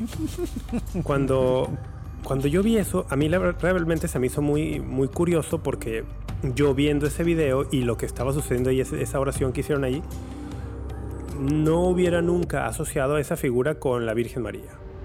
No, no, nunca la hubiera asociado yo. No me parecía para nada la Virgen María. Pero esta señora dice, Nuestra Señora del Amazonas en Portuñol. Ok, dije, qué extraño. No, no lo hubiera pensado. O sea, bueno. tú nunca habías visto esa figura. No, yo nunca la había visto. Y ahora, he visto advocaciones marianas de muy distinta naturaleza. Recuerdo, por ejemplo, en la Basílica de la Anunciación en Nazaret, hay muchos mosaicos que distintas naciones han regalado a esa basílica eh, representando a la Santísima Virgen María y pues muchas de ellas es una Santísima Virgen María, vamos a decirlo, ah, inculturada, ¿no? De pronto Corea presenta a una Virgen María con vestido típico coreano y con rasgos faciales coreanos.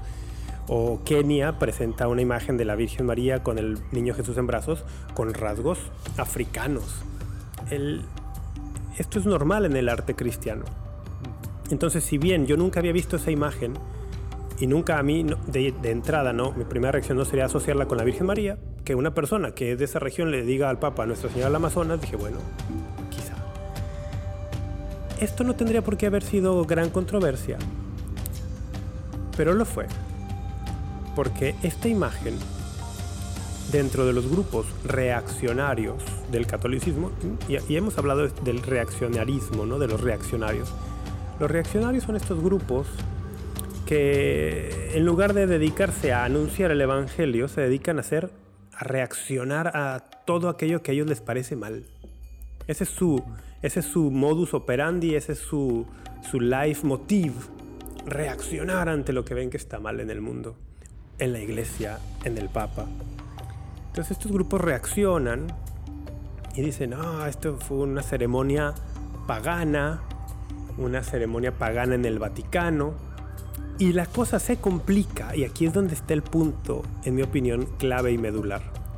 La cosa se complica cuando un reportero de los que estaba presente en esta ceremonia en los jardines vaticanos, que sacó unas fotos de la imagen de madera tallada de esta mujer, la sube al, al stock de Getty Images.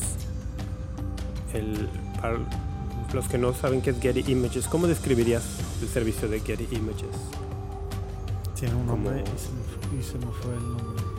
Es una especie de, de fotos, ¿cómo dice? Baúl de fotos. un baúl de fotos. Sí, sí, un stock, un, un, baúl de fotos que tú puedes acceder para con, con, paga. Puedes descargar y algunas son gratuitas, otras son de paga para usarlos en, en web, ¿no? O bueno, no sé si incluso más allá de la web. Bueno, uno de estos reporteros sube una de estas imágenes a Getty Images pero cuando subes una imagen le tienes que poner tags, etiquetas, eh, nombres, identificadores. Y le pone Pachamama. Esa no me la sabía. Ahí está. O sea, fue el primero que le dijo. Ese fue, fue, el primero que le dijo Pachamama. Sí. 100% verificado. Es que. ¿Puedes, puedes, puedes, puedes probarlo? Esto, ¿Cómo lo puedo probar? Si tú Ahora, es que esto no se puede hacer porque tendrías que ir en el, atrás en el tiempo, pero puedes de alguna forma darte una idea todavía hoy. Si tú en el buscador de imágenes, en Google o en cualquier buscador, pones Pachamama, obviamente hoy, 2021, te va a aparecer esta figura de madera tallada que apareció en el sínodo. Pero antes del sínodo, si tú buscabas Pachamama, nunca hubieras encontrado esa imagen. Sí, eran mil otras cosas. Obviamente Pachamama existe y es otra cosa. ¿verdad? Pachamama es otra cosa y quizás hablaremos hay que decirlo, ¿no? poquitito de eso. Pero si tú, antes del sínodo del Amazonas, en octubre de 2019, buscabas Pachamama en un buscador de imágenes, no te hubiera salido la imagen de madera tallada que se ha hecho famosa. No te hubiera salido eso. ¿Qué te hubiera salido? Todavía lo puedes hacer hoy. Buscas Pachamama y podrías tú buscarlo y compartir aquí la pantalla te saldrían pinturas, por ejemplo, eh, de, una, de un cerro, una pequeña montaña, un cerro con cabeza de mujer y el cerro siendo como una especie de su cuerpo. El, porque Pachamama... Le puse Pachamama 2018 y me sale una película una caricatura que se puede ver en Netflix. Mm, ok, no. Que salen volando arriba de un cóndor. Pachamama, hay que, aquí hay que un paréntesis porque este es otro tema. ¿eh? Y hoy, el tema hoy es la controversia que no debió ser, no es el tema Pachamama. Hablar de qué es la Pachamama, eso sería un tema aparte. Voy a hacer un pequeño paréntesis nada más para decir, Pachamama pertenece a la cultura andina, Andes, no al Amazonas. Desde ahí entra el tema ya raro, ¿no? No es una cosa del Amazonas, es una cosa de los Andes. Y normalmente se le, llama la madre tierra. Y en las culturas prehispánicas, precolombinas de, de, los Andes, pues es una especie de deidad, eh, un culto a la madre naturaleza, pero también es una idea de vida, o sea, es un concepto amplio. ¿Estás viendo la pantalla? Sí, sí, sí. ¿Sí ves esto? Ahí está, exactamente. Es esto, ¿no? Y no se le representaba con figuras de bulto. A la Pachamama en los Andes no se le representa con figuras de bulto, o sea, con, con estatuas. No. Mm, las, representaciones, las representaciones artísticas que se han hecho son cuadros y como ustedes lo ven es una mujer íntimamente identificada con la tierra, con los bosques, con las montañas, con los cerros. Mm no se le asociaba con una imagen de madera tallada de una mujer con rasgos amazónicos embarazada, porque de entrada Pachamama no es amazónica, es andina. Sí, se ven aquí, se ven aquí los, ¿cómo se dicen? Pues los típicos eh, vestidos o... De los Andes, de los incas de, los Andes. sí, de los Andes. Entonces, este fotógrafo. Y era, la, madre tierra, por lo que estoy viendo. ¿eh? Sí, sí, la madre tierra. Entonces, este fotógrafo le pone Pachamama a su imagen. Que algunos le llaman diosa de la fertilidad, ¿verdad?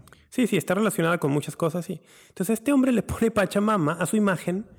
Y cuando mucha gente empieza a decir, oye, ¿qué fue lo que pasó en los jardines del Vaticano? Hubo ahí una, una ceremonia extraña que para muchos ya les sonaba como, como una cosa pagana, sincrética. Cuando buscan la imagen y ven que está identificada como Pachamama, ya ahí se rasgan las vestiduras. Mm. La Pachamama. Ídolo, hereje el Papa. Pues no, porque esta imagen en el Amazonas no se identifica con la Pachamama. Oye, Así, así, se- así surge esta controversia. Ahora, a partir de que esto sucedió, para muchísimos medios, sobre todo en Estados Unidos, el sínodo dejó de existir. El sínodo pasó segundo, tercer, cuarto plano. Todo se centró ya en...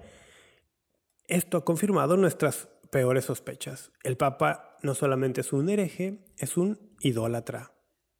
El Papa autoriza que haya cultos de idolatría en el Vaticano y en las iglesias de Roma, porque luego estas imagencitas, junto con los otros objetos que las personas del Amazonas habían llevado a Roma, tuvieron su sede en una de las iglesias cercanas al Vaticano, que era la iglesia de Santa María Traspontina, si no me equivoco. sí.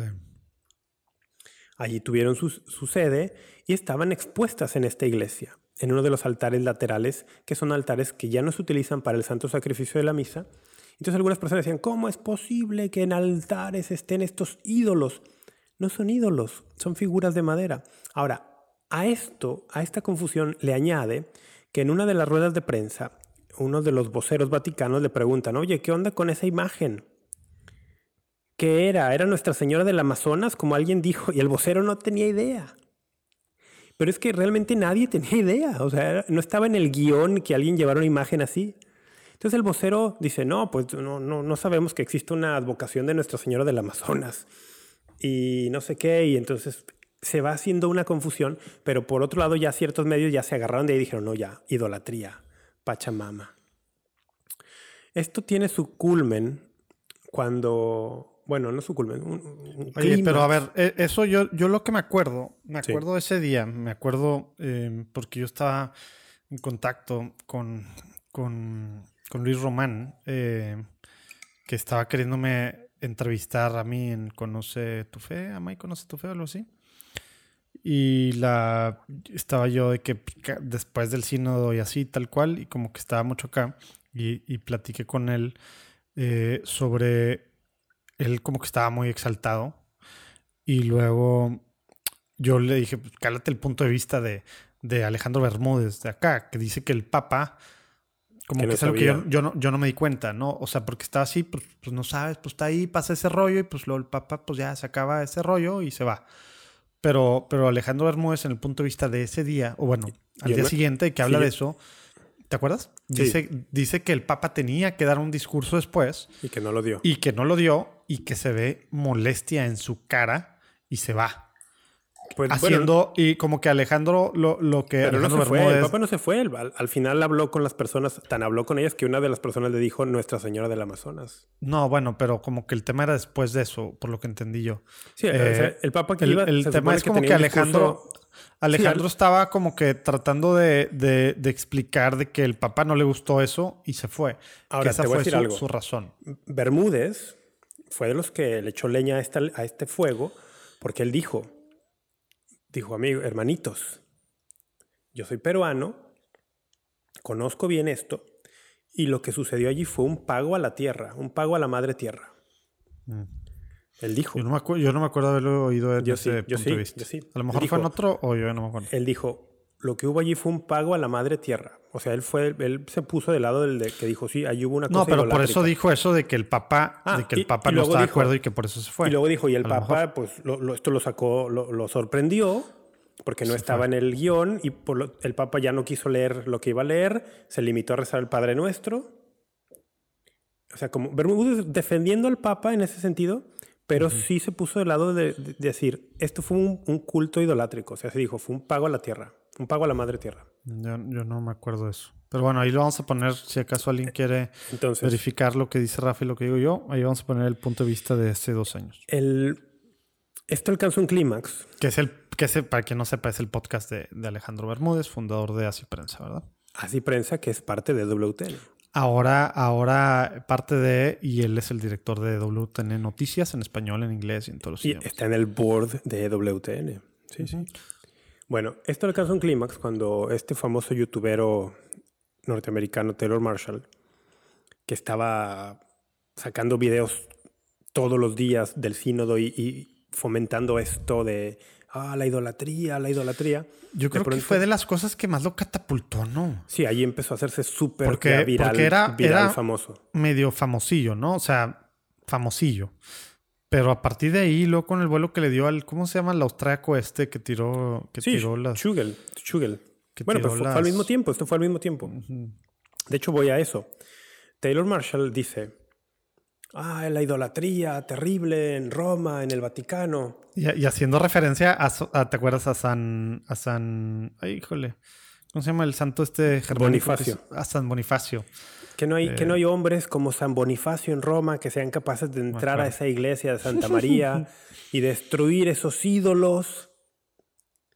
Yo vi ese video y dije, este hombre está exhortando a que alguien entre, allane esa iglesia y se robe estas imágenes que son representativas de algunas personas en el Amazonas. No voy a decir que son populares en el Amazonas, pero personas del Amazonas las llevaron.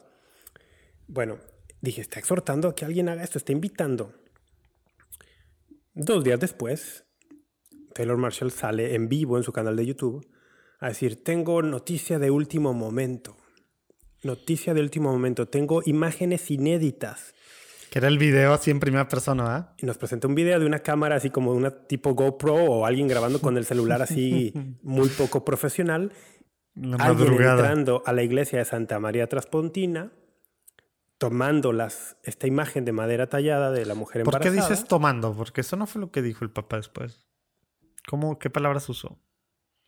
No, me. Robando. Robando. Bueno, es un robo, es un robo, es, es un objeto que no puedes extraer sin permiso de los dueños y se la robó. Sale de la iglesia, va, las coloca en, el, en un puente de los del río Tíber, así como para darle un toque dramático, las pone ahí, hace el video, ve la toma de las imágenes y luego las avienta al río, como en un acto heroico, ¿no? De un Bonifacio del siglo XXI destruyendo ídolos. Y Taylor Marshall lo anunció, wow, con bombo y platillo, imágenes inéditas, exclusiva, absoluta. Oye, alguien qué, me- qué- alguien qué me raro, qué raro aventar madera al, al agua, ¿no? Sí, bueno, obviamente van a flotar, pero no, era como un, como un gesto simbólico, Como ¿no? que De- porque no lo quemó o algo así más dramático, ya que andaba en esas. Pues era como un gesto simbólico de sacarlas de la, del...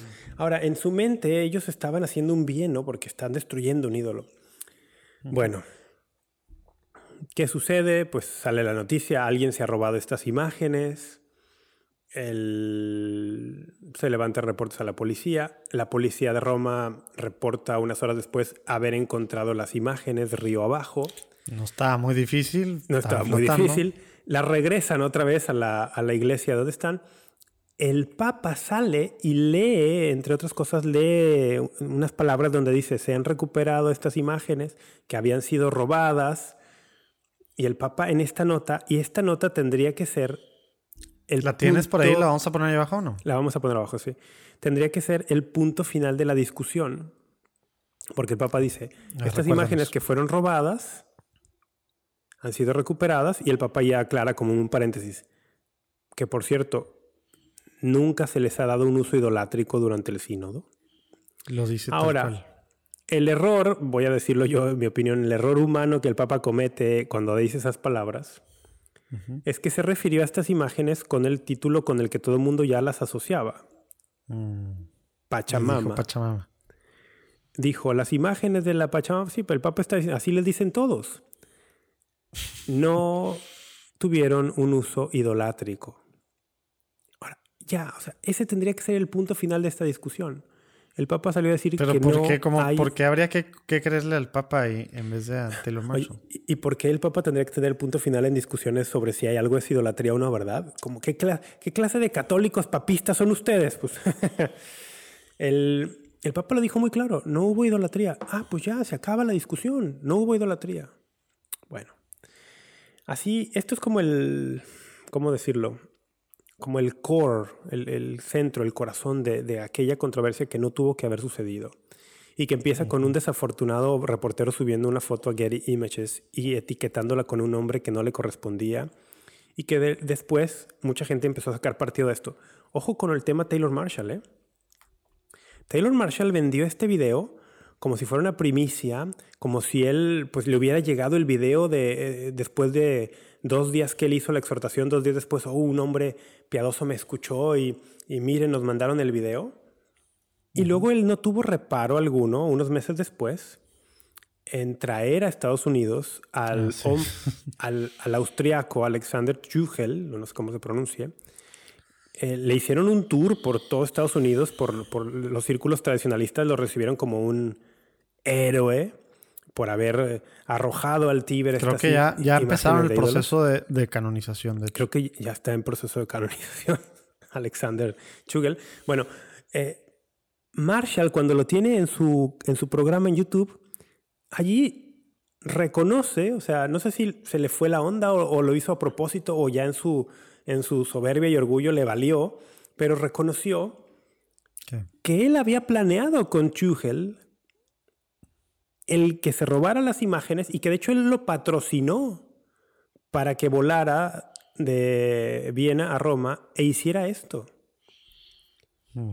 O sea, Marshall lo reconoció cuando en aquel tiempo lo había vendido así como ah, alguien espontáneamente. O sea, Marshall lo pagó para luego tener el video. O sea, fue, o sea, fue un stunt mediático, es lo que estás diciendo.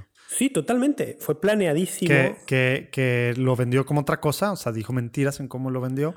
Y luego ya por soberbia o cualquiera que haya sido la razón, lo admitió. Cuando admitió esto, recuerdo muy bien a, este a la cuenta de Twitter de, de Remnant, que tampoco es para nada partidaria del Papa Francisco. Por favor, no lo sigan. The Remnant, me acuerdo que le puso a Marshall en su Twitter, o sea, le dijo, oye, pues, ¿qué onda? Ah, ellos mismos le pusieron. Eh, sí, Yo pensé que era el mismo team. No, pues sí, eran el mismo team, pero le pusieron, oye, nos sentimos un poco manipulados, así como tú nos vendiste esto como si hubiera sido algo espontáneo y resulta que tú lo montaste todo.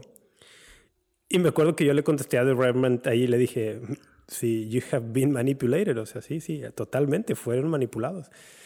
El, este es el nivel de descaro de hombres como Taylor Marshall que con tal de, de tener clics en sus videos y monetizarlos son capaces de hacer este tipo de cosas. Me, me acordé, ¿escuchaste siempre ese, ese, episodio que te pasé de inicios de septiembre de Timothy Gordon, su ex socio? ¿Sí, lo escuchaste? Claro, sí, claro. Y Timothy dice justamente esto. Taylor Marshall no tiene escrúpulos y va a hacer lo que sea con tal de tener clics y monetizar sus videos. Que ojo, Timothy también es un antipapa, ¿verdad? No es, igual que The Remnant, o sea, no es alguien que está defendiendo al papa que no, no. Si tú eres antipapa y has aguantado hasta ahorita, que dices, bueno, pues es que son los antipapas tirándole a Taylor. No, estos dos son dos ultra antipapas. Sí, sí. De hecho, en, su, en el episodio este que me pasaste, no se, no se cansa de decir que el Papa Francisco es el peor papa que ha habido en la historia y lo dice una y otra vez. Sí, pero, pero está diciendo precisamente las tácticas de, de, hacerlo lo que más venda, que normalmente es lo más antipapa. Él, él es su rollo, así se maneja y por eso pues dice él que él decidió pues ya no ser socio. Así lo vende él, ¿verdad?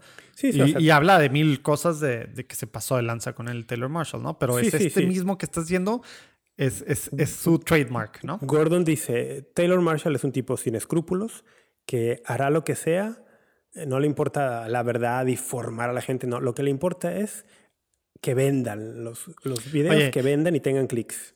Y, que dice al principio y lo repite varias veces. Pero eso que dices es como que lo importante, ¿no? La carnita.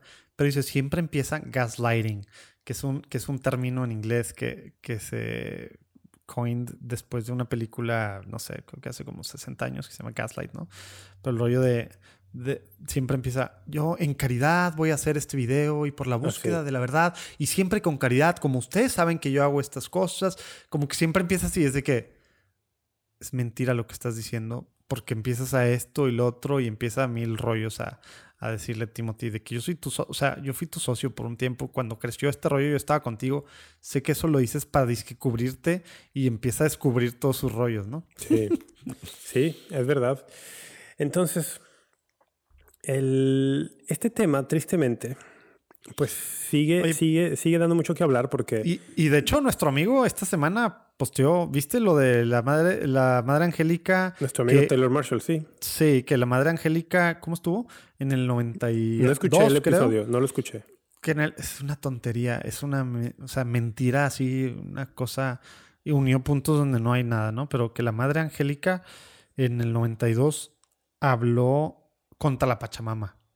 ¿verdad?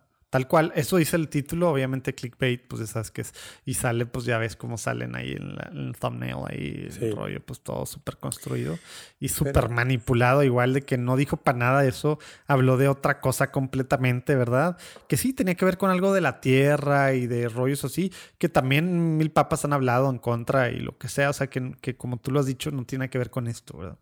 Sí, y, y lo triste de esto es que ese tema del, de que hubo un ídolo autorizado por el Papa en el Vaticano sigue, sigue, sigue recibiendo impulso por algunos cardenales, Oye, pero... por pero algunos no- obispos, por Y- y- muchos, por muchos laicos youtuberos y sigue teniendo consecuencias en el mundo real. O sea, esto no es nada más un tema que nosotros estamos agarrando para discutir en el podcast y hacer un episodio Tómatelo a la ligera. Y voy a decirlo aquí. Hace, Sí, por hace un par de meses, hace un par de meses, en Guadalajara, en la parroquia San Juan Macías, que es la parroquia que yo considero mi parroquia, porque muchos años hice apostolado allí. O sea, y- ¿tu, tu Twitter también dice eso o no? no. Di clases de Biblia allí, tengo muchísimos amigos allí. Eh, en la parroquia de San Juan Macías, un sacerdote, que es mi amigo, utilizó una custodia para exponer al Santísimo que tiene la forma de una mujer embarazada. Y en su vientre, en lo que sería su vientre, va una, la forma consagrada. Y esta figura se parece mucho a esta imagen ¿No es? no es la misma, no. Se parece mucho a esta imagen que fue Yo utilizada. ya sé que no es la misma, pues no es de madera, es una custodia. No, se Pero- parece mucho y de hecho hay una conexión de origen bien interesante que ahorita te la cuento. Pero bueno, este sacerdote expuso el Santísimo, pero como la figura se parece mucho y como en la mente de muchos católicos de buena fe, mal informados por ciertos medios, esta figura es la Pachamama y es un ídolo y está mal, entonces asociaron que lo que había sucedido en la parroquia en Guadalajara es que el sacerdote había usado una figura de un ídolo para exponer al Santísimo y que por lo tanto era un sacrilegio. Idolatría, sacrilegio, todo junto. A esto le sumó el fuego una nota de Así Prensa en español donde hablaba de la Pachamama, que un sacerdote usó una figura de la Pachamama. Ahora, Que no fue el primer medio que lo sacó, ¿verdad? Pero fue el que hizo que explotara. Pues fue el que en español hizo que explotara mucho esta noticia. Lo primero que lo sacó fue un medio en Italia, creo. No sé cómo. estos, ita- estos italianos. parlare. Pero lo que, a mí- lo que me- se me hizo bien interesante de la nota de Así Prensa es que eh, citó al final las palabras de un conocido sacerdote en México que también durante el tiempo del Sino de la Amazonía también sacó sus posturas reaccionarias y diciendo que, la que este sacerdote había hecho unas imágenes de la Pachamama en, en- en papel para quemarlas públicamente en un acto de desagravio. Padre Valdemar. El padre Valdemar, que curiosamente no quería desagraviar, pero para desagraviar y quemar las imágenes tuvo que hacer las imágenes. O sea, hizo imágenes de lo que él considera ídolos. O sea, bueno, ya. Eh, Este artículo de Así Prensa terminaba cerrando citando al padre Valdemar. Y en ningún lado se le ocurrió al reportero de Así Prensa citar al Papa cuando el Papa dijo no hubo idolatría. Oye, eres un medio católico. ¿Por qué no citar lo que el Papa dijo como punto final de tu nota? bueno, el- gracias a esta gasolina que se le echó a este fuego con la nota de Así Prensa y muchas otras, pues el, el sacerdote en Guadalajara lo pasó muy mal. Muy, muy mal. Sí, no, Gente no sabía buena. que ya podías, que, que podías ya hablar de ese tema. Pues no, no, no sé si puedo, pero lo estoy, lo estoy haciendo. El, muchas personas, in- incluso gente cercana a mí, gente queridísima a mí, se escandalizaron porque ellos son de la idea de que esto es la Pachamama, cuando desde el sínodo esto no tendría por qué haber sido nunca un escándalo porque no era un ídolo. ¿Qué era esto? Era una figura de una mujer embarazada Oye, pero, que pero un eso- franciscano, por, nomás déjame terminar, que un franciscano compró en un mercado callejero, una especie de tianguis en la ciudad brasileña amazónica de Manaus. Ah, eso es tal cual el origen de la madera sí, esa. sí, sí. Este, este misionero franciscano. ¿Y luego día- aparecieron varias o qué? Es que, a- ahorita te digo, luego parece que es, es como algo común en la zona del Amazonas eh, vender estas figuras de mujer así embarazada porque es un signo de vida, de O fertilidad. sea, la o sea, es- que la Pachamama es otra cosa.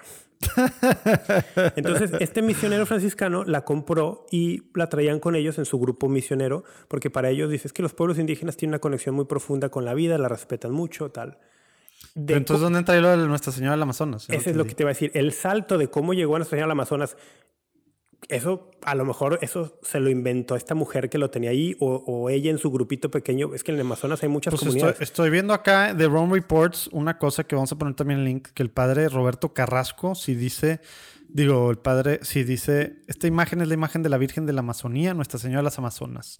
Es una devoción que ha surgido en las comunidades indígenas. Han tallado en la madera la imagen de la Virgen que está encinta. Es la Virgen y le hemos llamado la Virgen de la Amazonía. Es un misionero... Eh, eh, de Perú que está ahí. Eso yo lo había leído, eso me lo había, no lo había leído, me lo platicó a mí, esto de este, del padre Carrasco, me lo platicó a mí Mikey Lewis de mm, Where Peter Is. Where Peter is. Estuve platicando con él y me contó que él tenía esta fuente también de este padre Carrasco. Pero bueno, parece que en el, en el Amazonas es una cosa común hacer estas figuras. Ahora, regreso al punto que estaba contando. Personas que yo quiero mucho se escandalizaron y dijeron, es que ahí hubo una idolatría. Y yo le decía, no, no hubo ninguna idolatría. Hubo una adoración al Santísimo en una custodia que representa a María y María llevando en su vientre a Jesús. Eso es lo que hubo. Todavía más, ¿eh? ya para no quedármelo adentro. El sacerdote que utilizó esta custodia en Guadalajara tenía esta custodia desde febrero del 2019. Comprobado por Posteado en redes sociales. Comprobado porque él lo posteó en redes sociales en el 14 de febrero de 2019, es decir, ¿cuántos meses antes de octubre? Bueno, de febrero a octubre hay que 10 meses, no sé. Eh, 8 meses. ¿Cómo no sabes? Pues que no, sé qué mes es octubre. Octubre es el 10, febrero es el 2, bueno, 8 meses de diferencia. El 14 de febrero de 2019, el padre posteó en sus redes sociales una hora santa donde utilizó esta custodia. ¿Todavía existe? ¿Podemos compartir el link? Sí, lo tengo yo, lo, lo vamos a compartir aquí abajo en la nota del programa. O sea, no se la fumó después mm. del, no, sínodo, como dicen. Pero como no había sucedido el sínodo, en aquella ocasión, si tú vas al video de, Facebook, todo el mundo dice, wow, qué bonita custodia, la Virgen María. Nadie lo asociaba con eso, ¿por qué? Ahora, lo interesante es el origen de esta custodia para el padre. El padre la mandó a hacer, él mandó a hacer la custodia, ah. pero la mandó se la habían regalado, eso también. No, no, no. La custodia la mandó a hacer con base en una imagen que un matrimonio de su parroquia, instructores del método Billings, recibieron de regalo en un congreso internacional de instructores de método Billings en Costa Rica de una pareja brasileña. Es una conexión bien interesante. Mm. Esta pareja brasileña, en un congreso internacional de método Billings, Provida, hicieron una cena de clausura y le pidieron a cada pareja, traigan algo representativo de su cultura para regalar a alguien random, que ahí les van a asignar. Pues a ellos, la pareja brasileña les regaló una imagen de madera de una mujer arrodillada, embarazada, con, con trillizos en su vientre. Y en la pareja brasileña se las dio como un signo de, vida de, de, la labor que ellos hacen en el método Billings. Esta pareja mexicana regresa a Guadalajara, la tiene en su casa, el padre un día va a cenar con ellos porque son sus compadres. Ellos le cuentan la historia. El padre, que es muy, tiene una sensibilidad muy artística, dice, wow, qué hermosa figura que representa a una mujer, representa la vida. Se me ocurre que podríamos hacer una figura como de la Virgen María embarazada para tener, y, a, partir de eso se inspira y él va con un carpintero y el carpintero le hace la custodia que usará después en febrero del 2019. Ah, ¿es de madera? Es de madera. que era de, de, de, algún, de algún metal. No, es de madera. Y, y, esto no se lo explicó a su párroco y al cardenal, al arzobispo de Guadalajara? No sé, no sé la verdad. Supongo que sí. No lo sé. porque yo, digo, cuando supe eso, como que te decía yo un tema, digo, ya sé que es otro tema, ¿no? Pero, pero pues es, es el rollo del tema del derecho canónico que no se aplica aquí. O sea, no, bueno, X. Esos son otros temas. Son otros temas. Y, ese, ese, es otro tema, pero bueno. Y eso que, dices tú de los laicos, a lo que yo voy es que el tema, el, tema Pachamama sigue repercutiendo en la vida cotidiana de muchos católicos cuando el Papa ya había dado la palabra que tendría que ser final y definitiva para los católicos. No hay idolatría involucrada en eso. Hace dos semanas, no te platiqué, pero, pero bueno, estuve platicando con un padre, un sacerdote que, digamos que tiene, ¿cómo decirlo? Sin decir que tiene jerárquicamente buena posición en la iglesia, ¿no? San se acabó, sacerdote. Hablamos de este tema y él dice, él habló con el párroco y así, y es, pues es que qué imprudencia y cómo poner a la Pachamama así. un, sacerdote bien informado, con responsabilidades muy importantes, etcétera.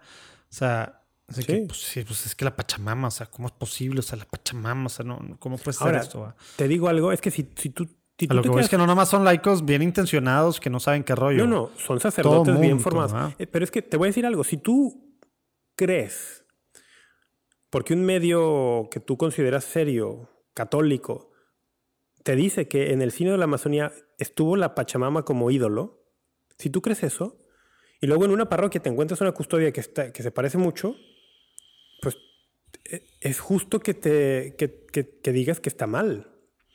Pero, ¿y entonces ahí sí hubo imprudencia y sí hubo este rollo de escándalo del sacerdote o no? No, no, es, es que el punto, no, yo creo que no, pero lo que voy es, yo estoy tratando de ver el punto de vista de las personas que se escandalizan. O sea, si, si tú estás convencido que eso es un ídolo, pues claro que te tienes que escandalizar, ni modo que no te escandalices por un ídolo en la iglesia, una figura. ahora, para, a lo mejor hemos estado hablando mucho de ídolo, idolatría, y ni siquiera hemos intentado medio definir, ¿no? Idolatría se ah, refiere a, a, darle culto de latría. El culto de latría es el culto de adoración, viene del latín, latría. El culto de adoración que solamente se le debe a Dios de acuerdo al primer mandamiento de la ley de Dios.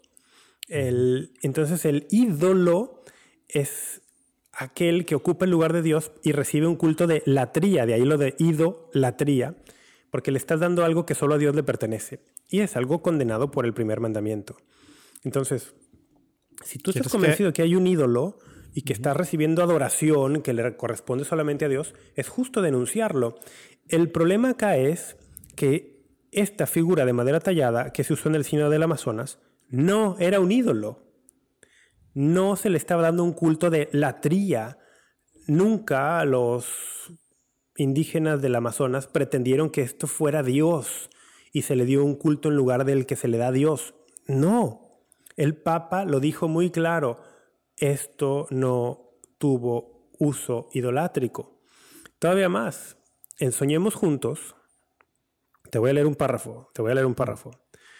Dice, estas son palabras del Papa en su libro Soñemos Juntos. Durante el Sínodo de la Amazonía celebrado en Roma en octubre de 2019, por ejemplo, algunos grupos de la Iglesia y sus medios informaron sobre la presencia de indígenas a través de una interpretación continuamente torcida. Lo bello de ese sínodo, el respeto por la cultura indígena y su presencia en las liturgias de oración, fue tergiversado con acusaciones infundadas de paganismo y sincretismo. Si bien dentro del aula del sínodo no tuvimos gran conciencia de ello, no faltaron disturbios en el exterior. Disturbios en el exterior, todo esto que platicamos ahora. La indignación de la conciencia aislada empieza con la irrealidad, pasa por fantasías maniqueas que dividen al mundo en bueno y malo, con ellos naturalmente siempre del lado de los buenos, y termina en diferentes tipos de violencia verbal, física y demás. bien claro el Papa, bien claro el Papa, algunos grupos y sus medios informaron con una interpretación continuamente torcida lo que pasó ¿qué, en ¿qué palabras tan fuertes y más ahora como que ligándolas también con lo que dijo el Papa hace un par de semanas que se dio a conocer la semana pasada que, hablaba de, del demonio estando detrás, ¿no? Que, del diablo, ¿verdad? O sea, está súper fuerte esto de torcidas y esto de que el diablo esté detrás cuando lo está pegando al tema de medios católicos. Bien fuerte. Súper fuerte. Yo creo que muchos católicos tienen que hacer examen de conciencia, escuchar las palabras del Papa, darse cuenta que están siendo manipulados y que han sido manipulados ya por muchos años por ciertos medios que se llaman católicos y que esta manipulación les ha llevado a ver con sospecha al Papa Francisco y muchas otras cosas. Hay que abrir los ojos. Hay que abrir los ojos. Por eso te digo, y no quieres hacer el reto de detox. Hay que hacerlo, hay que hacerlo. Pero bueno, yo también... luego, les platicaremos de qué se trata, pero estoy convenciendo a Rafa. pero bueno, pues... Un, reto para dejar de ser antipapa. Hay que ir, ya tenemos que cerrar. Tenemos que cerrar, pero a mí me parecía que esta segunda temporada es un tema que hace mucho yo quería tratarlo en Tómatelo a ligera. Tú mismo me acuerdo, o sea, en pláticas, digamos tú y yo solo, nuestro Tómatelo a ligera que no es grabado, que, que es la mayor parte del tiempo, como que querías hablar de este tema y como que tú, pues ya, ¿para qué hacer? O sea, ya quedó atrás, pero cuando salió este tema que te tocó muy personalmente, como que sí fue primera, primer capítulo, me imaginé que, o primer episodio, me imaginé que ibas a entrarle al tema. Es que te das, es que te das, me di cuenta que, que no es un tema pasado sigue repercutiendo, ¿no? Y, mientras estos medios sigan afirmando estas cosas, o sea, de nuevo, de nuevo, la nota de así prensa cita, terminaba citando al padre Hugo Valdemar. En ningún momento citó ni una sola de las palabras del Papa al respecto. Mm. Es, ese es un sesgo ideológico y un sesgo ideológico grave, grave. Sí, digo, igual que en el tema dentro de como somos tratamos de ser misericordiosos y de no juzgar temas para un lado que nos gusta. También para este lado, pues hay que entender, ¿verdad? Que, también pues cada persona escribe lo que sea y que sí se supone que hay un editor, pero pues en este caso es el editor el, de México el que está escribiendo y demás. O sea, también, digo, hay estos rollos en todos lados, ¿no? Hay gente que, hay gente que, o sea, el, el tema de yo, como decía al principio, EWT en español, creo que en general no está para nada al nivel de WT en inglés y que tiene muchas cosas muy buenas. Este, otras, bueno, no tienen, en mi punto de vista, nada que hacer ahí, pero, pero luego también pues hay personas ahí como Raymond Arroyo y demás que obviamente van contaminando y pues bueno, en español, pues bueno, también hay personas así. Y pues bueno, hay, hay cosas buenas también pasando. Sí. Cosa es, la cosa es que, pues sí, ese discernimiento ya está más complejo verlo. Y más como tú dices, si llevas años, pues así, creyendo, pues al final, así tal cual, como estamos hablando de la idolatría. No a la Pachamama, sino al conductor. Sí, sí, hay una especie de culto en torno a la personalidad de las, de las figuras católicas mediáticas, donde terminas creyéndole más a lo que dice X conductor de televisión, conductor de radio, youtubero, que al magisterio de la iglesia. Sí, justo con una persona que trabaja ahí, que es medio, bueno, en EWTN, platiqué esta semana pasada un poco de estos rollos, justo cuando acaba de pasarlo el Papa. Y se dan cuenta y están ahí, están, o sea, está, hay que pedir mucho, porque obviamente igual que todo, ¿verdad? Siempre es bien fácil juzgar de afuera y por qué no tal, esto, los que sean.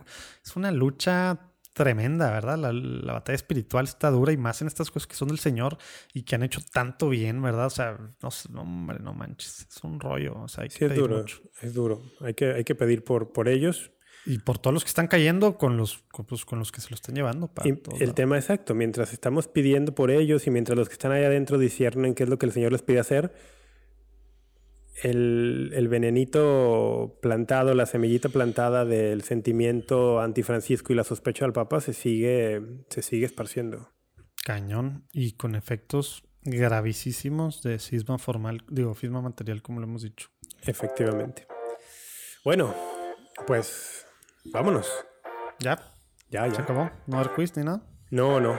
No, ya, pues, si no, vamos a hacer dos horas y media, no. Game over. Te dejo el quiz a ti para, la, para el próximo episodio veremos si, si, el próximo episodio es quiz o va a ser nuestro primer video desmenuzado. Vamos a ver. Bueno, oye, pues un gustazo abrir esta segunda temporada y verte otra vez. Amigos, gracias por, gracias por escucharnos y por vernos ahora también. Esperemos que esta segunda temporada seguir contando con, con su apoyo incondicional. Sobres, Dios bendiga, Rafael, Dios bendiga.